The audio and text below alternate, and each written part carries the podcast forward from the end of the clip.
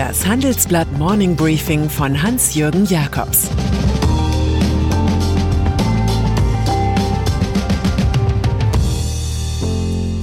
Guten Morgen allerseits.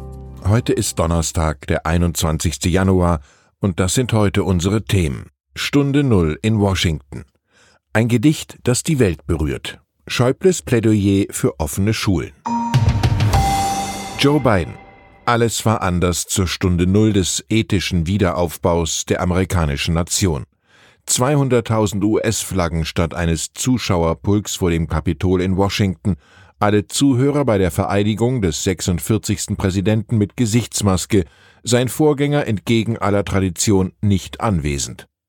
Einen Brief hat er immerhin hinterlassen, über dessen Inhalt nur spekuliert werden kann. Joe Biden erwähnte Donald Trump nicht, nur dessen Fake News Strategie. Wir müssen die Kultur ablehnen, in der Fakten manipuliert oder sogar fabriziert werden. Bidens Botschaft war Einheit, Einheit, Einheit. Zurück zum amerikanischen Weg, eine bessere Welt erschaffen zu wollen. Machen wir einen Neuanfang, alle miteinander. Als erstes stieß der neue Commander-in-Chief eine Einwanderungsreform und den Wiederbeitritt zum Pariser Klimaschutzabkommen an. Amanda Gorman. Auch wenn Lady Gaga die Nationalhymne und Garth Brooks Amazing Grace sangen, die Entdeckung dieses Tages war eine 22-jährige Poetin und Aktivistin aus Los Angeles. Die Vision Bidens hat Gorman in das eigens verfasste Gedicht The Hill We Climb gewebt, das Unterrichtsstoff werden sollte, egal ob Homeschooling oder Präsenzunterricht. Wir werden diese verwundete Welt zu einer besseren machen, rezitierte Gorman, denn es gibt immer Licht, wenn wir nur mutig genug sind, es zu sehen und es zu sein. Es sind solche Zeilen, die Angela Merkels Worte von einer Feier der amerikanischen Demokratie begründen. Europa. Die Staatengemeinschaft ist so euphorisch, dass man rätselt, was dafür wohl die stärkere Ursache ist, der Abflug des alten oder der Start des neuen Präsidenten. Irgendwie scheint America First über Nacht in Friendship First verwandelt worden zu sein. Diese neue Dämmerung ist der Moment, auf den wir lange gewartet haben, sagt EU-Kommissionschefin Ursula von der Leyen. Endlich wieder hat Europa nach vier langen Jahren einen Freund im Weißen Haus. Etwas weniger pathetisch ist naturgemäß der alte Trump-Freund Boris Johnson.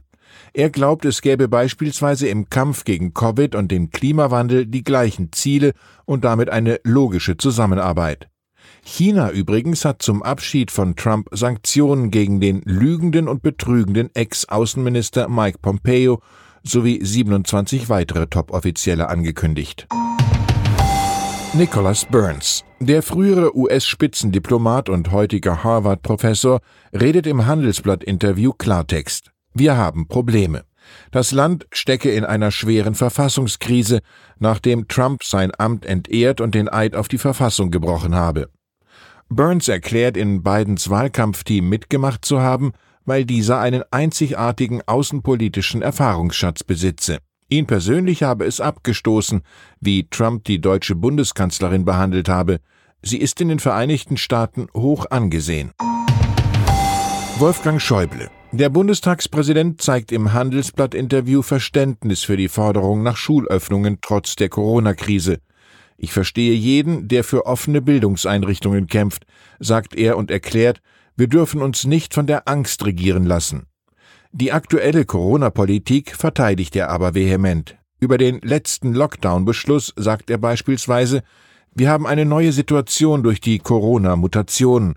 Da ist es besser, man handelt jetzt, als noch zwei Wochen zu warten. Das Virus nimmt auf unsere Terminpläne keine Rücksicht. Schäuble rechnet nun, wie der Rest der Republik, damit, dass einer der Parteivorsitzenden Kandidat wird, Armin Laschet oder Markus Söder. Der Niederlage seines Favoriten Friedrich Merz weint er offiziell keine Träne hinterher. Mobilfunk. Die Deutsche Telekom, Orange aus Frankreich, die britische Vodafone und Telefonica aus Spanien haben sich für Open RAN zusammengetan, einen neuen offenen Standard für die Mobilfunkarchitektur der Zukunft. Wenn sich das durchsetzen sollte, müssten Betreiber wie Telekom und Co. nicht mehr komplette Paketlösungen bei Ausrüstern wie Ericsson, Nokia oder Huawei kaufen.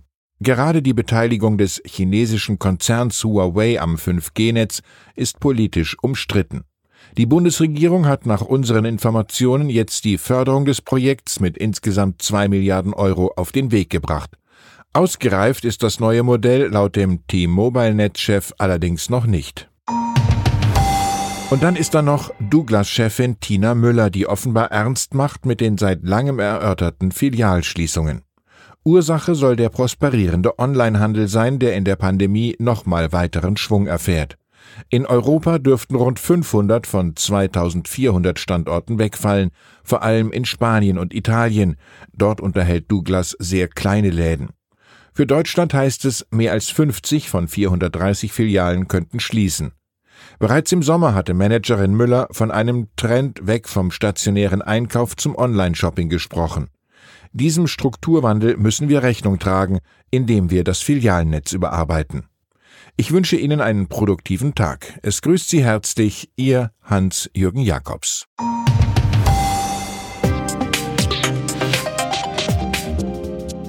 Ab 17.30 Uhr sprechen wir bei Handelsblatt Today über alle Themen, die die Finanzwelt bewegen. Integrität und Zuverlässigkeit sind der Schlüssel zu einer erfolgreichen Vermögensverwaltung. Anlegern ist es wichtig, dass ihr Geld sinnvoll, nachhaltig und erfolgreich investiert wird, um den Erfolg auch an nachfolgende Generationen weiterzugeben. Dieses und andere Themen präsentiert von unserem Initiativpartner, der Hypo Vereinsbank Private Banking. Das war das Handelsblatt Morning Briefing von Hans-Jürgen Jakobs, gesprochen von Peter Hofmann.